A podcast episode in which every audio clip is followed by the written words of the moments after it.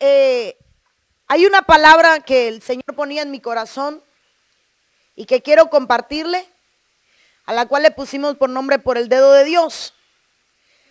Yo sé que cuando oímos hablar por el dedo de Dios, estamos, estamos pensando en que es poder.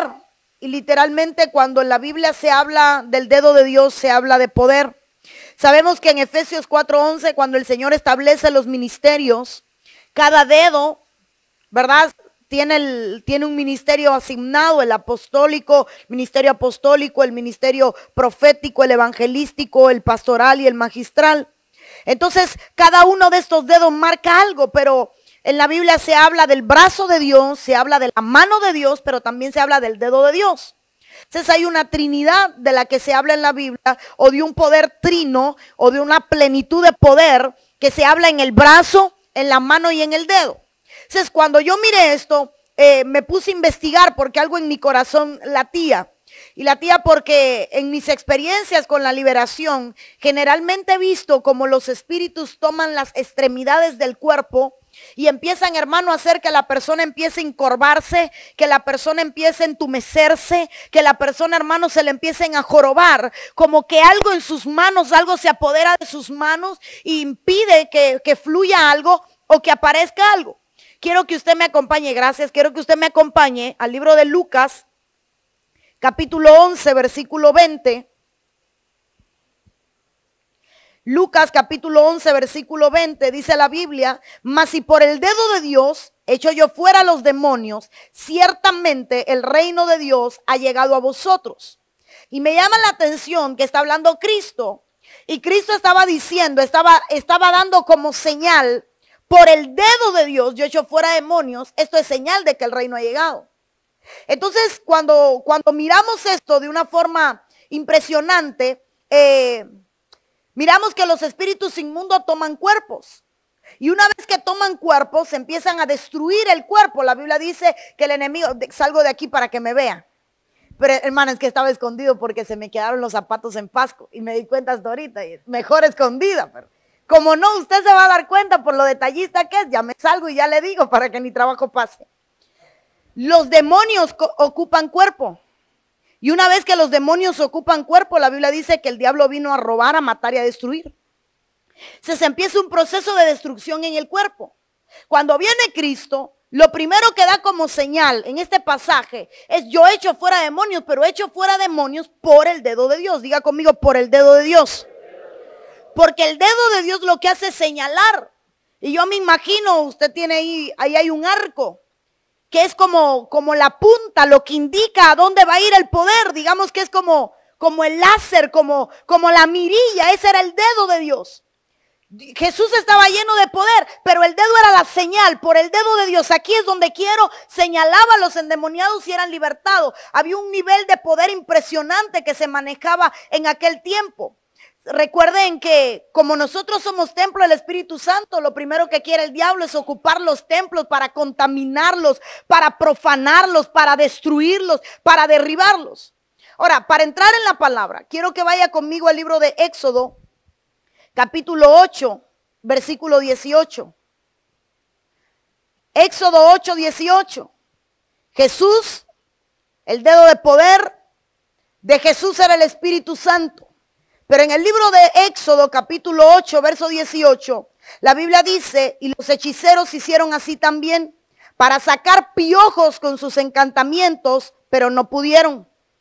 Y hubo piojo tanto en los hombres como en las bestias.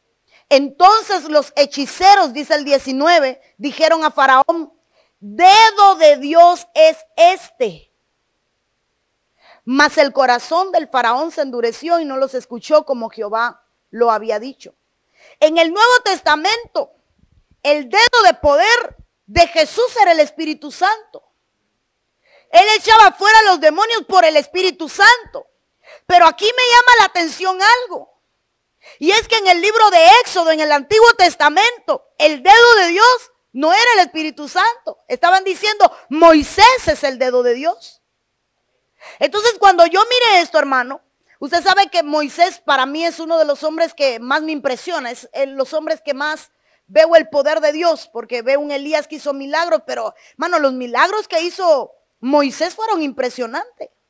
Impresionantes, era de abrir un mar, de, de, de, de, usted conoce, yo no quiero entrar en la historia, Todas, todas las plagas que hubieron, la rana, los piojos, las moscas, la peste en el ganado, las úlceras, el granizo, la langosta, hermano, la oscuridad sobrenatural, la muerte en los primogénitos. Pero cuando, cuando la gente veía que Moisés hacía algo por fuera de lo común, la gente lo señalaba como el dedo de Dios.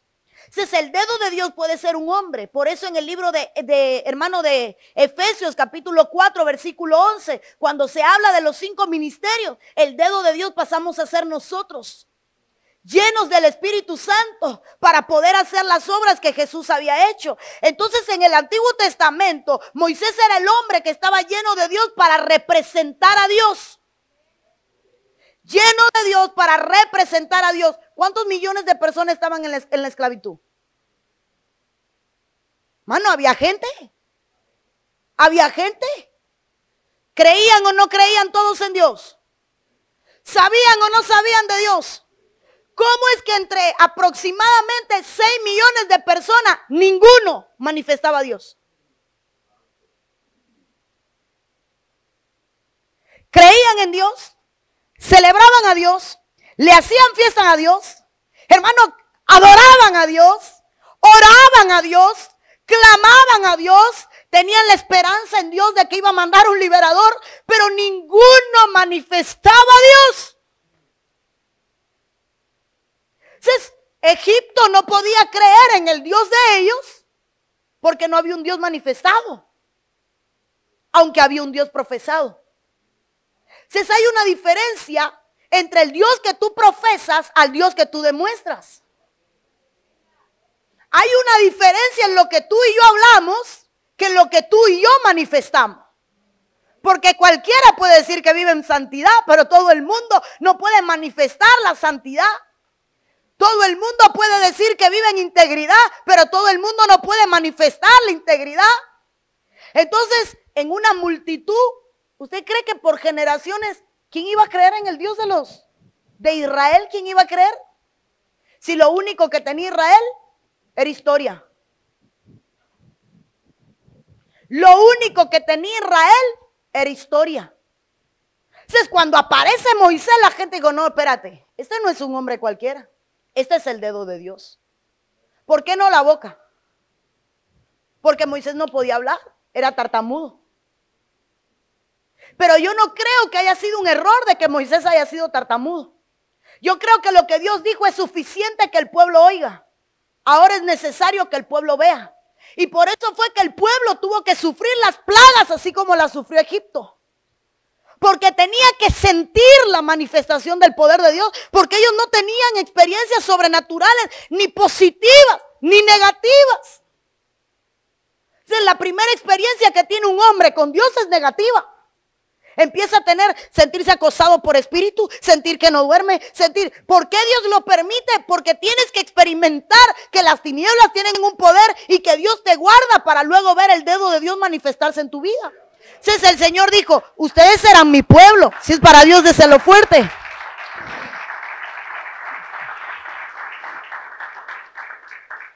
Entonces, eh, lo que yo estoy viendo es que el Señor dijo, ustedes son mi pueblo, pero van a tener que sufrir consecuencias porque solo me conocen de nombre. Entonces Dios manda un tartamudo. A ti no te llamo para que hables, Moisés. A ti te llamo para que actúes, tú eres mi dedo. Dile al que está a tu lado, te llamaron para ser dedo.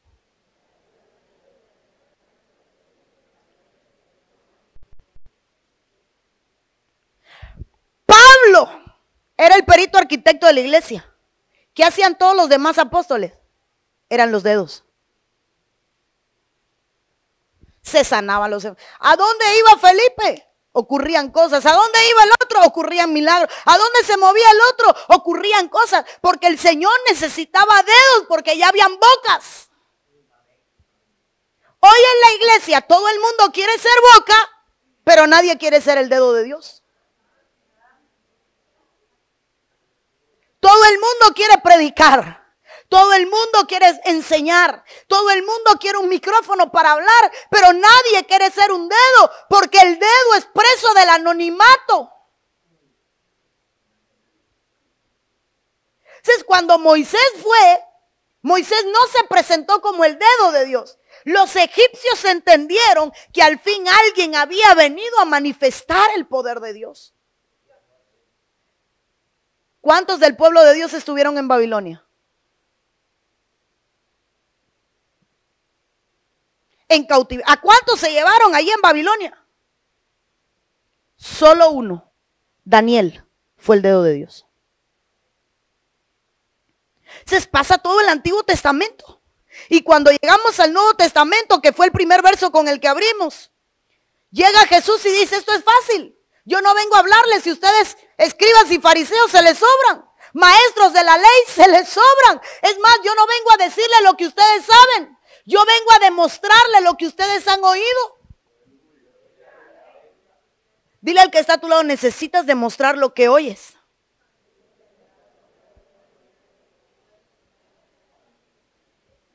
Vamos, y si no habla español, díselo en inglés. You need to prove what you hear. Dice, ah.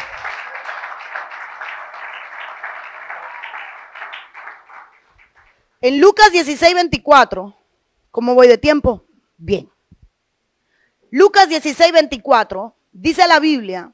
Entonces él, dando voces, dijo, Padre Abraham, ten misericordia de mí y envía a Lázaro para que moje la punta de, su dedo en agua y refresque mi lengua, porque estoy atormentado en esta llama. Lázaro representa, hermano, a los que quizás no tengan mucho eh, físicamente, económicamente, pero sí tienen abundancia espiritualmente. Lázaro representa a los que quizás tuvieron carencias y no tuvieron, quizás no tuvieron una buena casa, no tuvieron una buena niñez. Eh, mire cómo se lo pongo, no tuvieron un buen testimonio. Pero llega un momento donde Dios le dice, tú vas a ser mi dedo. Y entonces el rico ve que Lázaro eh, venía siendo como el dedo sacerdotal. Usted sabe que el dedo, el, el sacerdote lo mojaba en varias cosas, lo mojaba en sangre, en aceite, en agua, esparcía, rociaba la sangre. Hermano, ungía allí con el dedo. Entonces cuando el rico ve a Lázaro, dice, no, este es el dedo de Dios. Este es el único que puede refrescarme. Este es el único que puede saciar mi necesidad. ¿Dónde estaba el, rico, hermano? En el Seol. Significa que hay gente que está en el Seol y que solo va a salir de ahí por un dedo, por el dedo de Dios. Entonces hay gente que está presa porque todavía tú no te has levantado para libertar a otros. Hay gente que está encarcelada porque todavía, hermano, eh, estás disfrutando tanto tu Edén y tu huerto que se te olvida que hay almas que tienen necesidad que hay gente que está clamando, pero hay un abismo que te divide. Te enfocaste en el, ya yo estoy en la iglesia, ya yo soy salvo, gloria a Dios. Sí, hermano, gloria a Dios, pero recuerda de dónde tú saliste. Recuerda que hay gente que está clamando en el abismo y que, mire, una de las experiencias más lindas que yo he tenido fue un día que le dije al Señor que me mostrara qué ocurría en mi, en mi alrededor. Porque hermano, uno ora en un cuarto, ¿verdad? Bueno, no sé dónde usted ore, pero yo oraba en un cuarto. Y allí yo tengo mi esquinita, que yo digo que esa esquinita es mía. Y ahí yo me tiro a orar. Y un día le dije, Señor, qué tranquilo es todo, pero yo sé que no es así. Yo sé que cuando oramos ocurren cosas, hay una batalla. Yo necesito, muéstrame. Ah, hermano, ¿para qué pedimos, verdad? Y las las, aquí ustedes usan alfombra, en mi país se usan losas, baldosas. Son unos cuadros grandes como de 50 centímetros y se, se pegan y ese es el piso. Y hermano, y la, yo sentía que las losas debajo de mis piernas, estaba de rodillas, se empezaron a caer. Y yo me sentía que estaba en el aire, sentía que mis rodillas se me iban, pero estaba rodilla en el piso. Se me desapareció el piso. Y empiezo a ver, amados hermanos, como un abismo y empezaba a sentir un calor que yo sentía que, la piel de mi rodilla se me levantaba.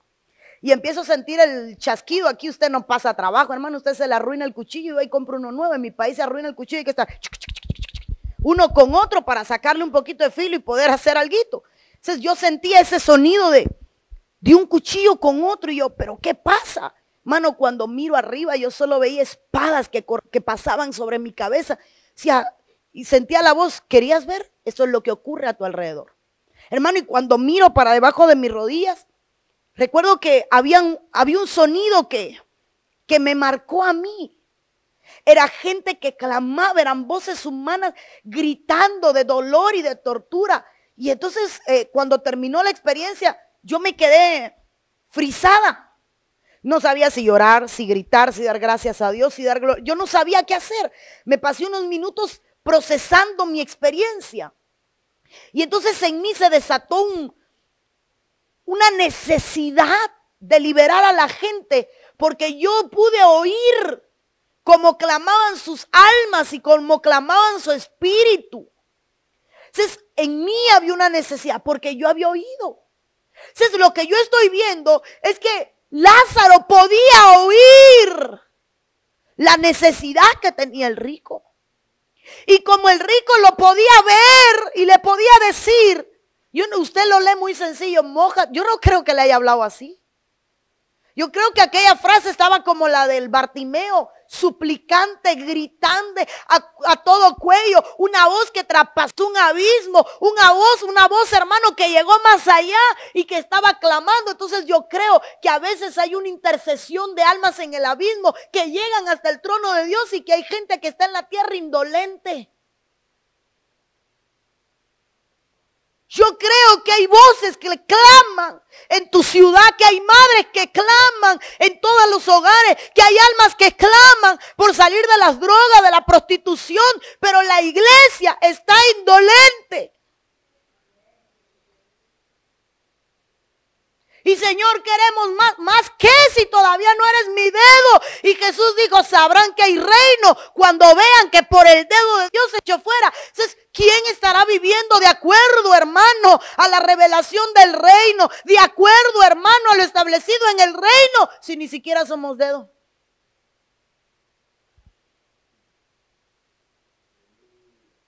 Amén, hermano. Amén, hermano. Tiene que haber una necesidad. Tiene que, yo tengo que sentirme mal cuando el de mi lado no viene a la iglesia en una semana. ¿Qué le pasa? ¿Qué está haciendo el diablo con él? Cuando viene uno al servicio y solo llora, ¿qué le pasa? Tiene que haber una carga. Tiene que haber, Dios mío, permítame ser el dedo. Permítame ser el sacerdote que, que esparza, que, que pueda rociarlo con tu sangre, que pueda rociarlo con el agua, que pueda rociarlo con aceite. Si lo rocías con aceite, unción. Si lo rocías con agua, hermano, la palabra o el espíritu. Y si lo rocías, hermano, con sangre, estás hablando de Cristo para sanidad, para libertad. Pero algo tenemos que hacer como iglesia. Dile al que está a tu lado, tócamelo y dile, disimula, pero es contigo.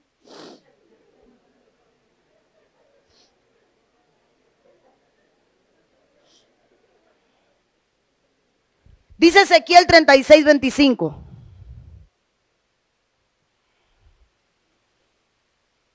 Entonces os rociaré con agua limpia y quedaréis limpio.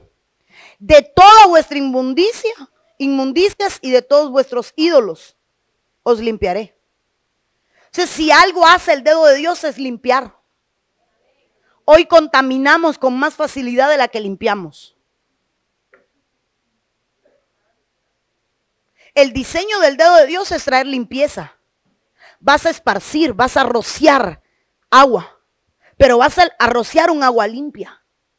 Pero generalmente contaminamos. Vamos a un restaurante y estamos contaminando a los que están comiendo porque de alguien estamos hablando mal y estamos contaminando. Si alguien está en pecado, hacemos leña del árbol caído en vez de levantarlo. Si, algo, si alguien, hermano, está en problema, los desmembramos y lo humillamos en vez de lavarlo y de limpiarlo. Y lo que quiere el Señor de la iglesia es que empiece a limpiar a la gente, a limpiarla de la contaminación, a limpiarla de su inmundicia, a limpiarla de, hermano, de sus ídolos, a limpiarla de los espíritus que hay. La función de una iglesia, que es el dedo de Dios, porque para mí la iglesia es el dedo de Dios en la tierra, la que va a manifestar su poder, la que va a hacer visible su reino, la que va a hacer que la gente crea y entienda en un Dios poderoso. Porque, perdone, hay más gente resolviendo sus problemas con brujos que en la iglesia. Quizás en este país es diferente. Pero hay más gente consultando el horóscopo en el internet que los mensajes bíblicos en YouTube. Hay más gente siguiendo sus signos zodiacales que la palabra de Dios. Porque algo nos está faltando. Nos está faltando ser el dedo de Dios. Dile al que está a tu lado, tienes que ser el dedo de Dios.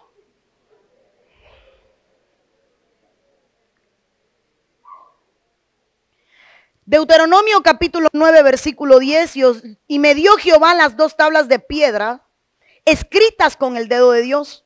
Y en ellas estaba escrito, según todas las palabras que os habló Jehová en el monte, de en medio del fuego, el día de la asamblea. Entonces el dedo de Dios viene a enseñar. Pero lo que estaba haciendo el dedo de Dios con, hermano, con Moisés, era escribiendo con su dedo su voluntad, porque la ley era su voluntad. Hoy nosotros no vivimos bajo la ley. Pero aquí yo miro algo más allá. La Biblia dice, y cambiaré tu corazón de piedra. Entonces hay gente que tiene un corazón de piedra.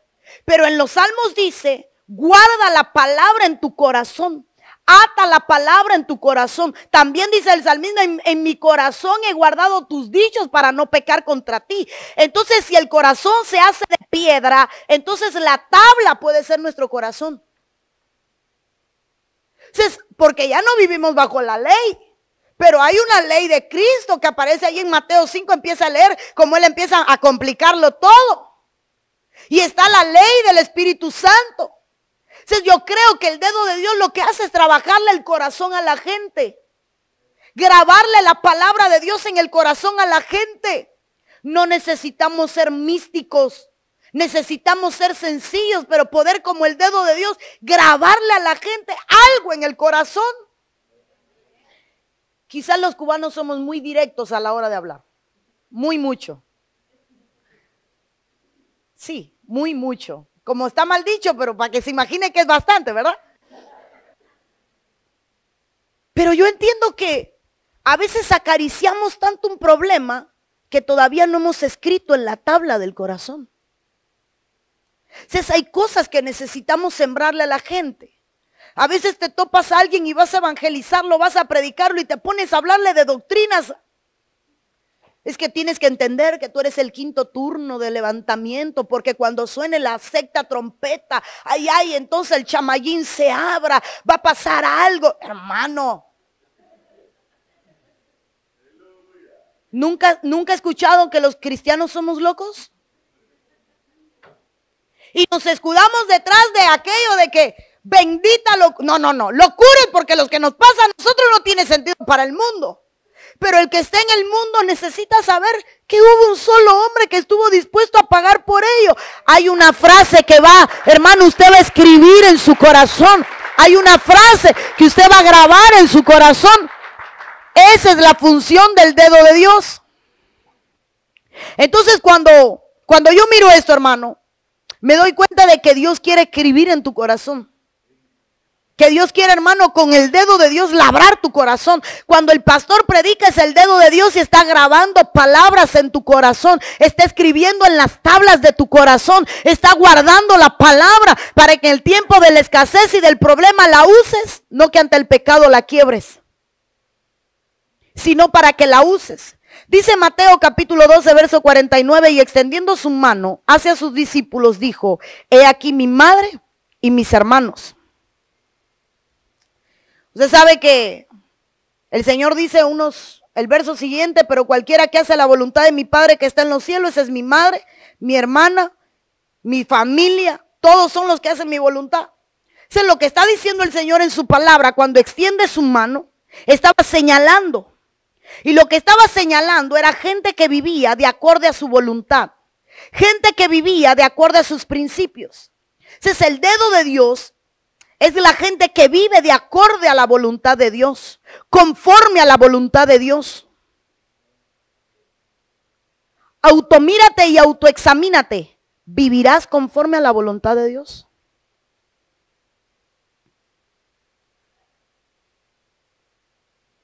El 90% de las cosas que hacemos a Dios le disgusta. El 90% de las cosas que hablamos a Dios le disgusta. Creo que solo hablamos bien cuando estamos en la iglesia. A lo hermano. No es mentira. Grábese. Usted se levanta y ponga la grabadora de voz. Y cuando llegue a las 10 de la noche, examine todo lo que usted ha hablado en el día. Y se va a dar cuenta cuánta basura hablamos.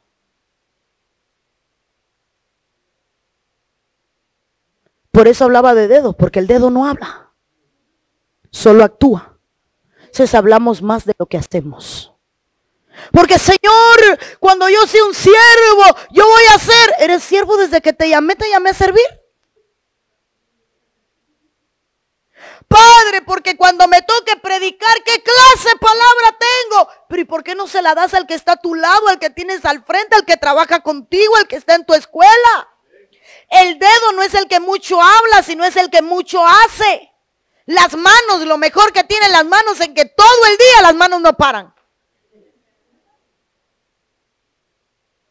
¿O me equivoco? Usted se levanta, se empieza a estirar, algunos solo hacen así, cogen el teléfono, allí empezaron ya los dedos activamente. Se levantó, se, se lavó la boca, se peinó, se vistió, se arregló, todavía no ha abierto la boca, pero ya sus manos están trabajando. Por eso el Señor dijo, mi dedo, quiero que hagas más de lo que hables. Quiero que actúes más de lo que dices que haces. Quiero que hagas más de lo que estás hablando. Porque qué buenos somos para hablar. Qué difícil nos es actuar.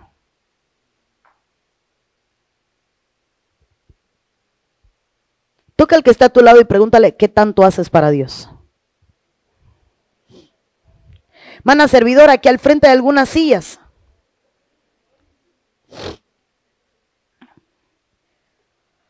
Daniel 5:5.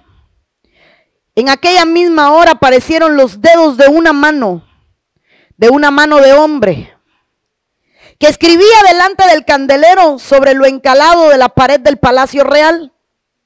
Y el rey veía la mano que escribía. Diga conmigo, el rey veía la mano. Mire esto. Usted sabe que el rey Belsasar, hijo del rey Nabucodonosor, hermano, eh, había profanado, ¿verdad? Había tomados en los vasos eh, de, la, de, la, casa de Dios, había profanado todo lo que era santo en la casa del Señor. Y dice que de pronto, eh, cuando todos estaban en la celebración, ocurre algo y este hombre ve que el dedo de Dios empieza a escribir. El rey vio que una mano empezó a escribir. Note esto. Lo que le llama la atención al rey es ver una mano escribiendo. Y dice el verso 25, y la escritura que trazó es Mene Mene Tekelum Parsin. Usted sabe que cuando está hablando de esto, Mene significa contó Dios tu reino y le ha puesto fin. De que el pesado ha sido en balanza y fuiste hallado falto. Y Pérez tu reino ha sido roto y ha dado a los medos y a los persas. Mandan a buscar a Daniel. Escuche, porque al principio me adelanté y le hablé de Daniel. ¿Cuánta gente no conocía a Dios en Babilonia? ¿Cuánta gente, hermano, no, no sabía de Dios en Babilonia? ¿Por qué llamaban a Daniel? Porque aún por los babilónicos, Daniel era reconocido como el dedo de Dios. ¿Cómo te reconocen a ti donde tú vives? ¿Cómo te reconocen a ti donde tú trabajas? ¿Cómo te reconocen a ti en tu iglesia? ¿Cómo te reconocen a ti en el área en la que estás integrado? Mira el que está tú le ajá.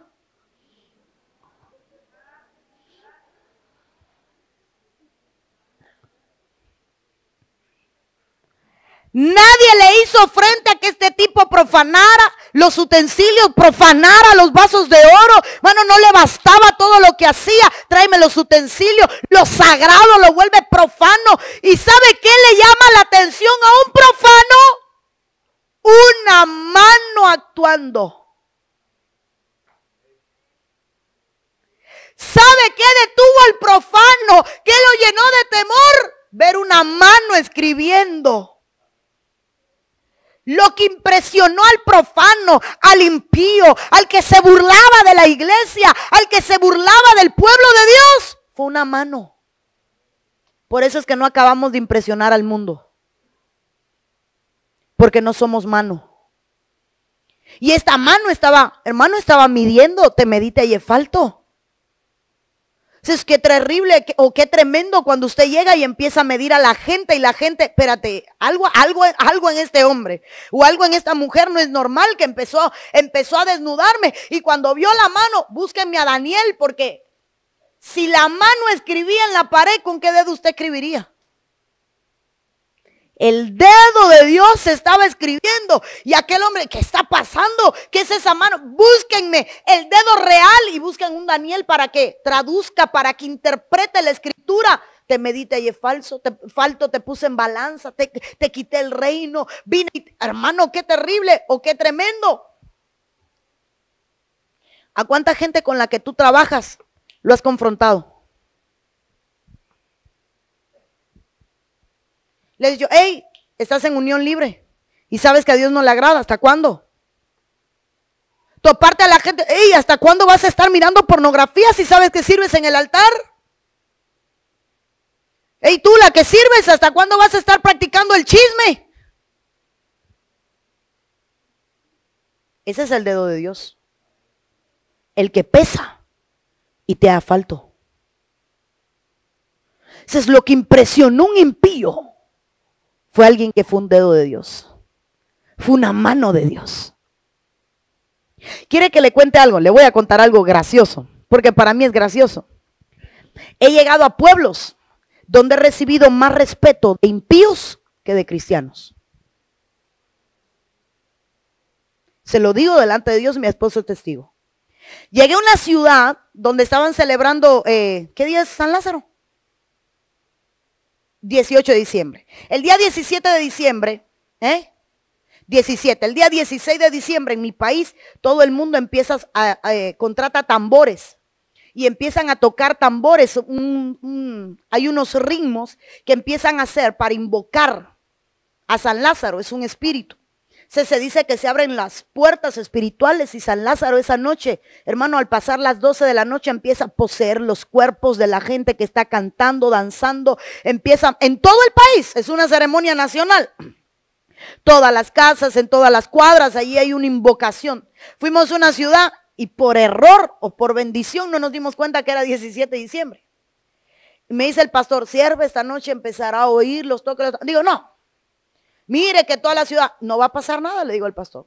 Yo voy a entrar a orar y ningún muerto puede bajar. ¿Sabe por qué? Porque allá se le dice bajar. No es que bajen de ningún lado, sino que suben. Pero bueno, así le dicen ellos. Eh, le digo yo, nada va a pasar porque nosotros vamos a predicar hoy. Y no importa cuánto clamen como los baales, no va a pasar nada. Nos acostamos, la verdad no escuchamos tambores, oramos, nos dormimos. A la mañana siguiente, cuando salimos del cuartico, pastor, el pastor andaba feliz. ¿Y pastor qué le pasa?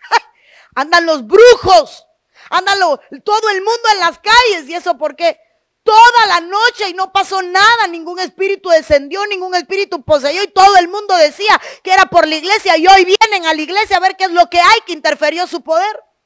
Se nos llenó la iglesia, hermano, de todos los que tocaban tambores porque querían ver que había sido más fuerte que todos sus cánticos, que todas sus invocaciones. Año tras año no faltaba y ese año se había detenido. Qué hermoso.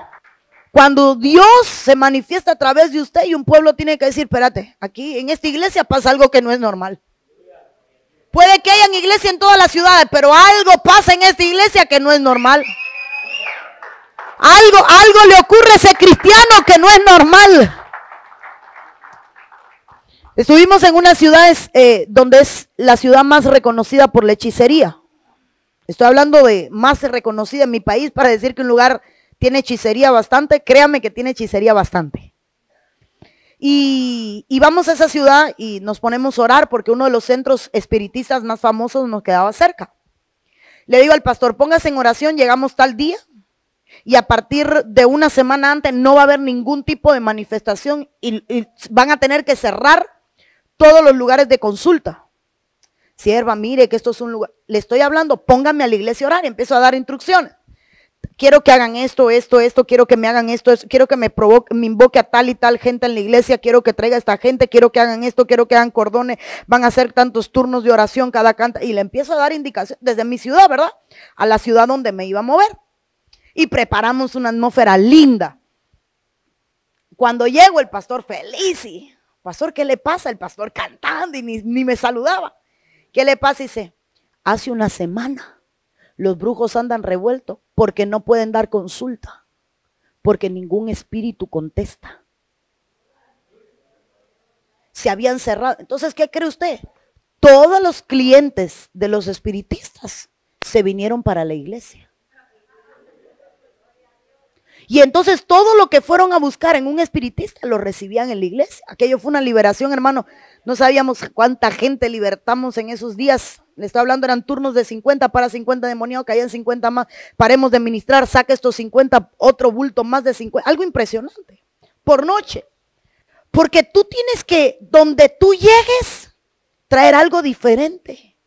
Hacer, hermano, que el hombre más profano que el rey más profano, que el que más se ha burlado de la casa del Señor, aquel que cogió una Biblia y se burló de ella, aquel que humilló a la palabra, aquel que habló mal de los pastores, no importa, Belsasar, no importa, Nabucodonosor, no importa el rey que tú seas. Cuando hay un dedo de Dios en una ciudad, cuando hay un dedo de Dios en una iglesia, se manifiesta el reino. Y dijo Jesús, así conocerán que soy yo, el dedo de Dios.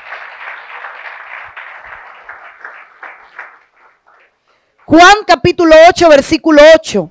E inclinándose de nuevo hacia el, hacia, el suelo, siguió escribiendo en la tierra. A Jesús le trae, Dios mío, ya sí me porté mal con el tiempo. Dice, ya, ya estoy terminando, hermano. Juan 8:8, e inclinándose de nuevo hacia el suelo, siguió escribiendo en tierra. A Jesús le traen una mujer que fue sorprendida en adulterio. Usted sabe que lo primero que hace el Señor es que se inclina y empieza a escribir en tierra. Empieza a escribir en tierra. El dedo de Dios. ¿Qué escribió? No sabemos. Pero allí no quedó nadie. Jesús no habló. Se inclinó. Escribió. Mire, que ¿qué hacemos? Una sola frase, que tire la primera piedra el que no ha pecado. Y escribió. Cuando ya terminó de escribir, cuando terminó de usar su dedo, habló. A ver, ¿dónde están los que te acusan? Usó su dedo. Y aún los que le acusaban desaparecieron. Cuando tú empiezas a usar el dedo de Dios, aún los que te acusan desaparecen. Porque saben reconocer con quién se están metiendo. Cuando tú en vez de estar hablando y defendiéndote y poniéndote en un mejor lugar, lo que haces es hacer lo que Dios te mandó a hacer, actuar, y dejas de hablar tanto de ti para empezar a hablar de Dios, entonces lo que te acusan, los que te persiguen, los que esperan que te apedren, los que quieren verte muerto, los que te desnudan, no quedará ninguno. ¿Quién es el que toca el piano? Me ayuda, mi hermana. Necesitamos ser el dedo de Dios.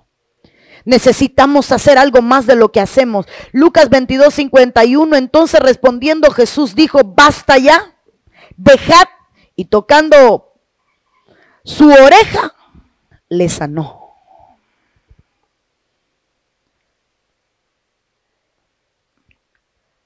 Pedro cortaba orejas. Jesús tocaba y sanaba. ¿Qué es lo que más has hecho? Dañar o sanar.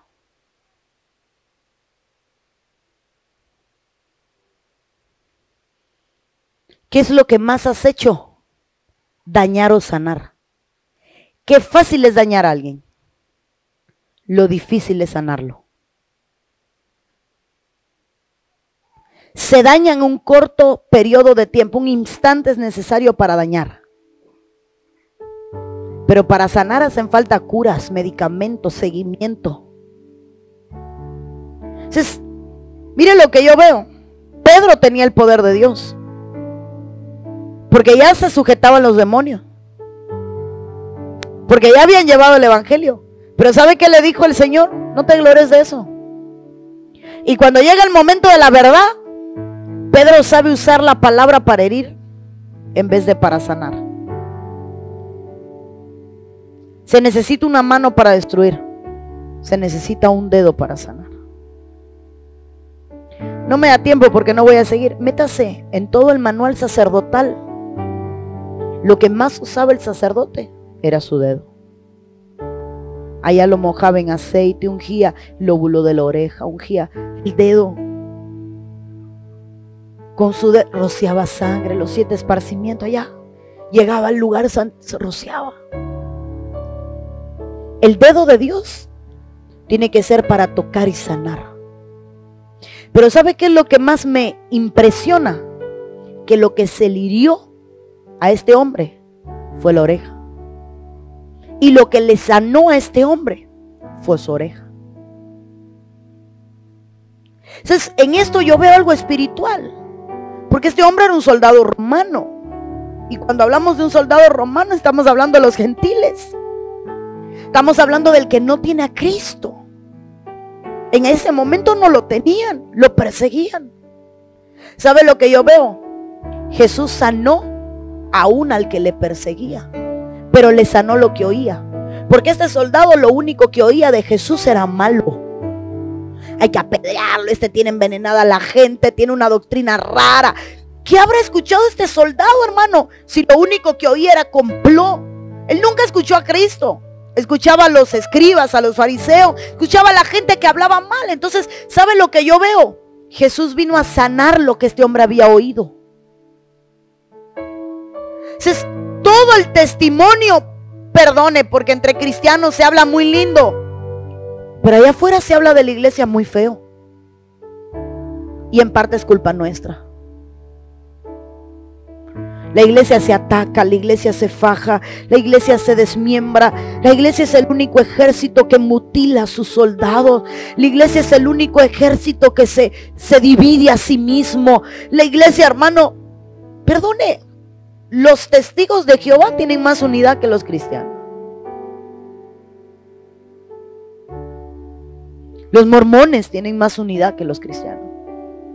Ese es el que está allá afuera, tiene cortado su oído por un judío, por un legalista, por alguien extremista que le hirió y le cortó su oído. Ese es todo lo que oye, es herida, dolor, daño. Y ahí es donde entró el dedo de Jesús, el dedo de Dios, el Espíritu Santo. Déjame reparar tu oído. Déjame sanar lo que has oído. Déjame, déjame demostrarte que lo que te han dicho de mí no es lo que tú oyes. Que lo que te han dicho de la iglesia no es lo que tú crees. La gente cree que la iglesia es para viejos. Porque todavía no hay un joven que represente al Evangelio. Perdón, no hablo de todos. Porque no es lo mismo ser cristiano que representar el ser cristiano. A veces somos cristianos dentro de la iglesia, pero cuando salimos ni nuestra vestimenta, ni nuestro comportamiento, ni nuestro vocabulario, ni nuestro perfil de Facebook o Instagram o, lo que tuiteamos, nada representa que somos lo que somos. El que está allá afuera tiene el oído dañado. ¿Y quién le sanará? Necesitamos el dedo. Necesitamos dejarle de hacer daño al que no está aquí, sino sanarlo. Eso fue lo que hizo Jesús. Pedro, ni él es digno de que tú le hieras. Sanémosle. Allá le sanó. Entonces, es tiempo de que la iglesia sea el dedo de Dios Es tiempo de que la iglesia sane. Es tiempo de que la iglesia libere. Por el dedo de Dios hecho fuera demonios. Por el dedo de Dios sano a los enfermos. Por el dedo de Dios medimos y tasamos y hallamos a la gente falta, discernimiento de espíritu. Por el dedo de Dios. ¿Sabe qué dice la Biblia? Si entrar un impío a la congregación, ni tu hablar en lengua le va a salvar. La profecía le va a desnudar el dedo profético. Te pesé y te hallé falto. Pero no es porque, ay, no es porque todo es bueno. Porque tienen que haber palabras que desnude a la gente. Tiene que haber una palabra de decirte, ¿sabes por qué estás enfermo? Porque así, así, así, así, así vives.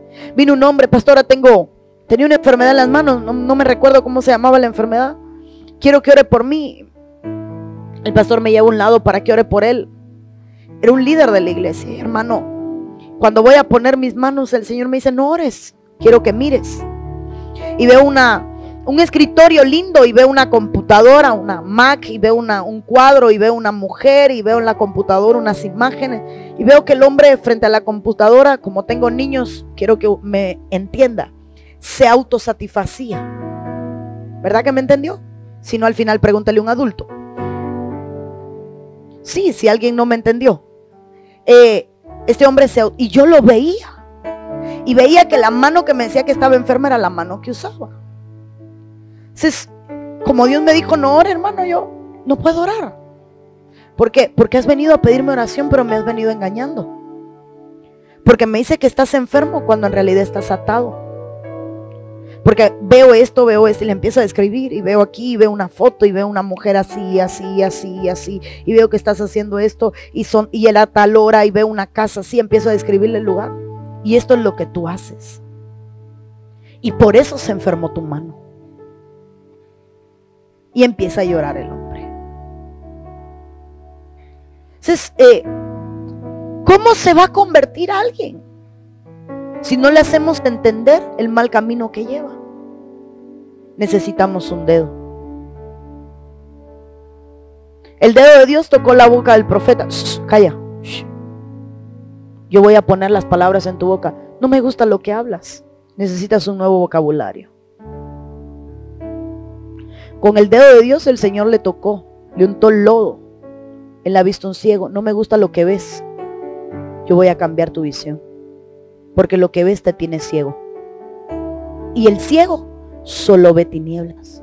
O lo que el ciego veía, veía tinieblas. Yo quiero cambiar lo que ves. Yo quiero cambiar lo que hablas. Y a un sordo le metió los dedos en sus oídos. Usted lo sabe, está la Biblia. Y sacando los dedos salió el Espíritu. Quiero cambiar lo que oyes. El dedo, hermano. No me da tiempo. Métase en la Biblia todo lo que hacía el dedo. Métase allí y va a encontrar sanar, limpiar, transformar, restaurar, salvar. Necesitamos ser el dedo de Dios. ¿No habló Él? ¿Por qué nos complicamos tanto en qué vamos a decir? Más bien estamos el dedo. Voy a actuar y luego voy a hablar. O voy a hablar y luego voy a actuar. Ahí, ahí donde está. Ahí me voy a quedar. ¿Hay alguna mujer que esté aquí que traiga escoliosis? Escoliosis es una desviación en la columna, da dolor en toda la columna. Siente que, que el dolor es muy fuerte en la parte lumbar, es cuando la columna se... Si hay alguien, me levanta la mano. Venga acá, hermana. Y voy a necesitar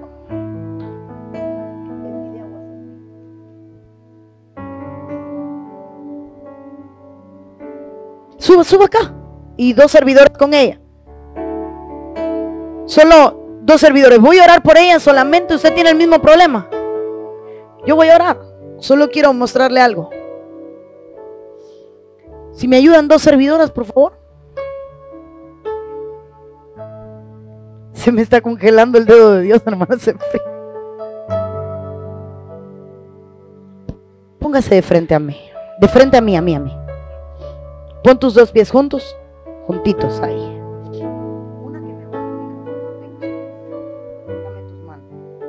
Estira tus manos. Estira tus ojos. No te asustes por lo que vas a sentir. No tengas temor. Todo es normal. La escoliosis, hermano, desvía la columna. Ahí usted puede ver la, la diferencia que hay. En sus hombros, la hermana de atrás puede verla en sus codos. Padre, en el nombre de Jesús, no te asustes por lo que vas a sentir. Todo nervio, ligamento y hueso. Yo ordeno en el nombre de Cristo que comience a crecer. Crece, crece, crece. Dios no necesita nada para hacer nada. Solo necesita un dedo que le crea. Que no, ¿cómo lo vas a hacer? A mí que me importa, yo solo creo que lo va a hacer. Si ser el dedo de Dios es poder tocar a alguien y decir, vas a ser sano. Vas a ser libre. Va, va a pasar algo contigo porque yo creo que, que cuando yo te toque, yo soy la extensión de Dios, el dedo de Dios. Ponte de pie donde estás. Gracias, mis hermanos. Ahí va a estar un buen ratito. Y ahí con tus ojitos cerrados. Quizás hay alguien en esta noche que nos visita por primera vez y que no tiene al Señor. Quizás hay alguien que cierre sus ojitos y ore. Quizás a, a, ti te invitaron y no sabías o quizás le conociste y te apartaste.